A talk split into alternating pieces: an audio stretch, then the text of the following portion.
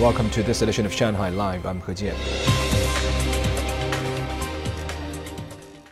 The world's first dual-fuel LNG battery hybrid power car and truck carrier was released for delivery from China's Jiangnan shipyard today. It's set to provide significant gains in energy efficiency and emissions reduction for ocean shipping. Zhang Shixuan has more. With a capacity of 3,600 vehicles, the ship has 11 cargo decks, with a combined area equal to 8 football stadiums. It can carry more than 12,000 tons of cargo, but its LNG battery hybrid technology, together with an optimized hull design, will let it play a big role in showing the way to cut the carbon intensity of ocean shipping.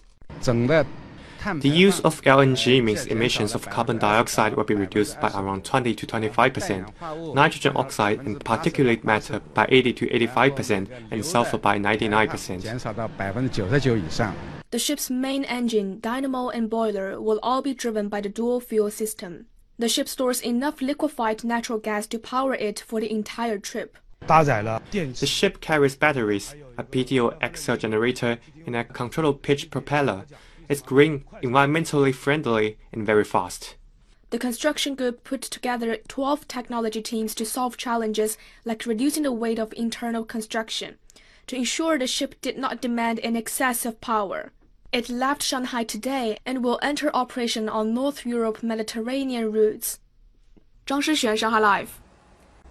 Riding a whale has long been taboo in public discourse as it reminds people of death.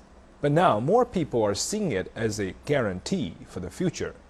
Zhang Hong tells us about people going to the China Will Registration Center in Shanghai. Mr. Gong and his wife, who live in Chongming, have a son and a daughter. The couple want to leave their apartment to their daughter. After I bought another apartment for my son, I told him that I would leave this apartment to his sister. My son doesn't know that I am here to write a will. I think that registering a will helps prevent possible conflicts. A China Will Registration Center employee reaffirmed Mr. Gong's reasoning. A will is needed to ensure the proper assignment of properties. We cannot rely merely on humanity when it comes to benefits. Huang suggested that Mr. Gong also include a letter so his son understands the will when he sees it.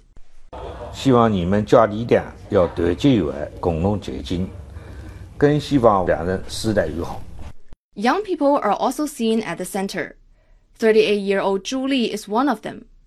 Although she and her husband are healthy and have a stable life, she wants her best friend to be the guardian of her seven-year-old son in case anything happens to them. 这个是绝对是朋友对我的 It represents her trust in me. I believe I'm capable of doing what she entrusts me to do. According to a white paper released by the China Will Registration Center, the average age of people making wills dropped from over 77 in 2013 to around 69 in 2020. The youngest was 17 years old. Zhang Hong, Shanghai Live.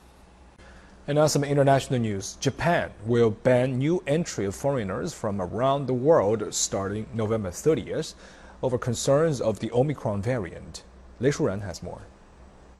The decision means Japan will restore border controls that it lifted earlier this month for short-term business visits, foreign students, and workers. Prime Minister Fumio Kishida urged people to continue wearing masks and other basic pandemic control measures until further details of the new Omicron variant are known. To avoid the worst case scenario and emergency antivirus measures, we will ban the entry of foreigners from all around the world beginning at midnight on November 30th.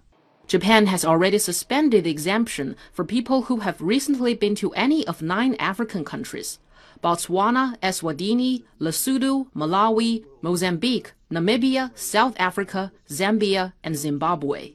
Kishida said a person who has arrived in Japan from Namibia has tested positive for coronavirus. However, it will take four to five days to identify the variant. According to the health ministry, the man arrived at Narita airport from Namibia on Sunday.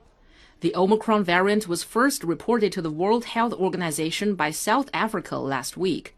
So far, several European countries, as well as countries and regions including Australia, Canada, Israel, and China's Hong Kong, have confirmed Omicron infections.